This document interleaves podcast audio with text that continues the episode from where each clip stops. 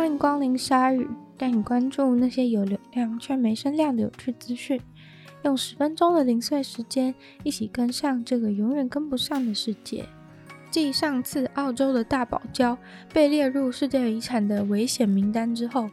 意大利的观光胜地威尼斯也可能进入这个危险名单。于是，意大利想要力挽狂澜，马上宣布威尼斯这个水都是国家级的纪念物，所以必须要阻止所有大型的船只进入这个西湖城市里面。毕竟，在这个月底，威尼斯就有可能被宣判出局。当地的文化首长宣布，这个禁止大船的行政命令将在八月一号马上生效。政府这次的决策非常快速，就是为了要避免被踢入危险名单的风险。基本上再不快点的话，就要来不及了。联合国教科文组织的会议过几天就即将在北京召开，到时候威尼斯的命运就会在那里被决定。这次还扩大认定了国家级保护的范围，让更多的区域都必须要遵循新法。在这个疫情发生严重影响到国际旅游之前，威尼斯每天都几千艘的游轮铺天盖地的入港。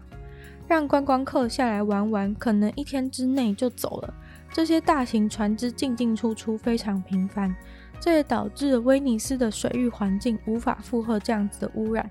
环保专家和文化遗产可说是跟商业利益抗争了几十年。毕竟，威尼斯的环境和文化遗产保护虽然重要，但是船要是进不来，钱也进不来，大家都没办法发大财。毕竟，这个邮轮观光算是威尼斯一项非常大的营收。联合国教科文组织，还有全世界所有为威尼斯感到堪忧的人们，其实一直以来都在等这个禁止邮轮开进去的重大决定。那些脆弱、狭窄却美丽的水道，被游艇这种庞然大物挡好挡满的景象，实在是令人不禁叹气。这次的禁令适用于所有超过两万五千吨，或是超过一百八十公尺长的船，或是船本身有任何会污染威尼斯环境的条件，都会被阻挡在外。这样讲大家大概不是很清楚。换算成载客人数来想象的话，能允许入港的船大概最多只能载到两百个乘客左右，比起之前来来去去那种动辄几千人以上的大游轮是小非常多。另外，此后具历史意义的威尼斯也禁止任何车子进入，因为旧城区的部分充满了狭窄的巷子，还有小桥串联的道路。在旅游高峰的季节，其实也就几乎是一整年所有的时候，车子要是能开进这些小巷子、小走道，行人几乎是无处可走。这个禁令的配套措施也会补偿那些受影响的公司，并且加快速度，在威尼斯中心以外的邻近地方盖出四个临时港口，让那些大船可以停靠。美国的每一个海岸都面临急剧又快速上升的涨潮，这都是因为月球轨道运行的不稳定摇摆，跟因为气候变迁所导致的海平面上升相辅相成所导致的。一个 NASA 和夏威夷大学合作的新研究指出，因为月亮轨道运行的变动，十年内地球的涨潮可能都会破纪录。透过去实际评估世界各个地方的状况，考量了海平面上升、淹水临界值、天文学周期之类的要素，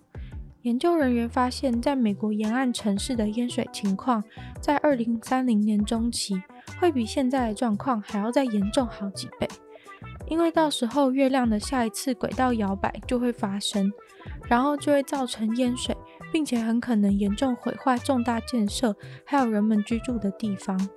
虽然研究中很明确地强调了沿岸城市会面临的惨烈处境，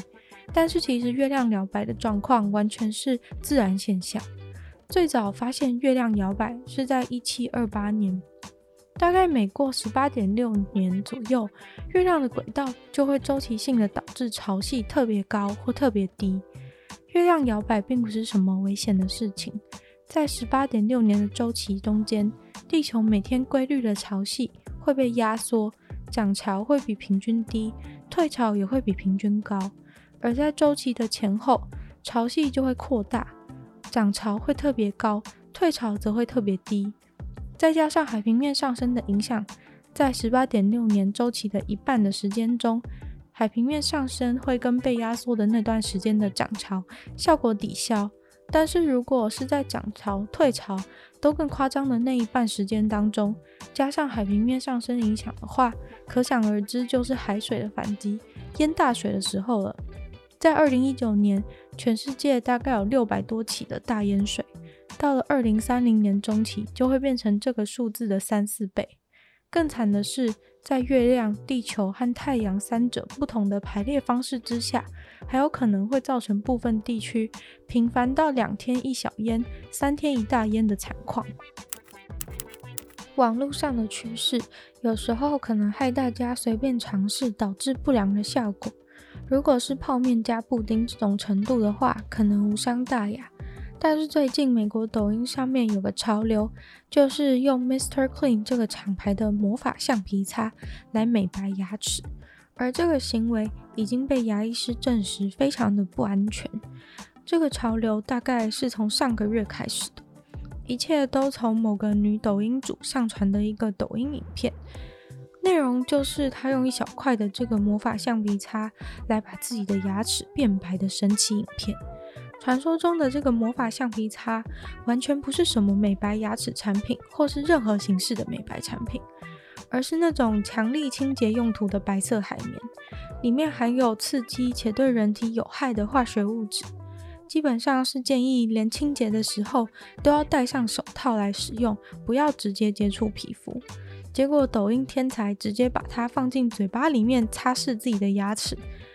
抖音天才在他的短片里面说：“大家一定会觉得我疯了，但我不在乎，因为我去牙医那边的时候，他们还说我的牙齿看起来超健康、超干净，怎么样？”他这个影片很快就引来了几十万的赞，然后超多人都开始模仿他的做法。但大家知道这个魔法橡皮擦里面含有什么神奇的有毒物质吗？就是毒奶粉里面的那个三聚氰胺，还有硫酸跟甲醛。有上过国中化学的各位，听完应该都知道有多不妙了吧？最好笑的是，魔法橡皮擦的包装上面还有大写的警告，写好写满，请你不要用皮肤去接触这个产品。不过看来在这个时代，抖音天才是比包装上的警告更有公信力。每个时代都有最流行的婚纱款式。而在美国的一九四零年代，有一种不是每个人都能拥有的婚纱款式，曾经风靡一时，并不是因为这种婚纱太贵，而是因为要穿这种最潮的婚纱，你的新郎必须得是刚从生死关头回来的二战空军，因为这个最潮婚纱就是用军用降落伞做成的。大家不要觉得哈，怎么那么烂？军用降落伞可是用了非常高级的丝质做成的，豪华程度完全配得上你的婚礼。这种服装潮流完全是在现代能够登上 Pinterest 热门的。这降落伞婚纱不只有创意，材料高级，对这些新娘而言更可以说是意义重大，因为这个降落伞很可能是在战争中救了她丈夫一命的纪念物品。其中一位受访的女士表示。当年她的未婚夫开着一台 B 二十九轰炸机在日本战斗的时候着火了，结果未婚夫不只用降落伞逃生，还在漫长的救援等待中用这个降落伞当成枕头和棉被。回到美国以后，这位女士就被未婚夫和他的降落伞求婚了。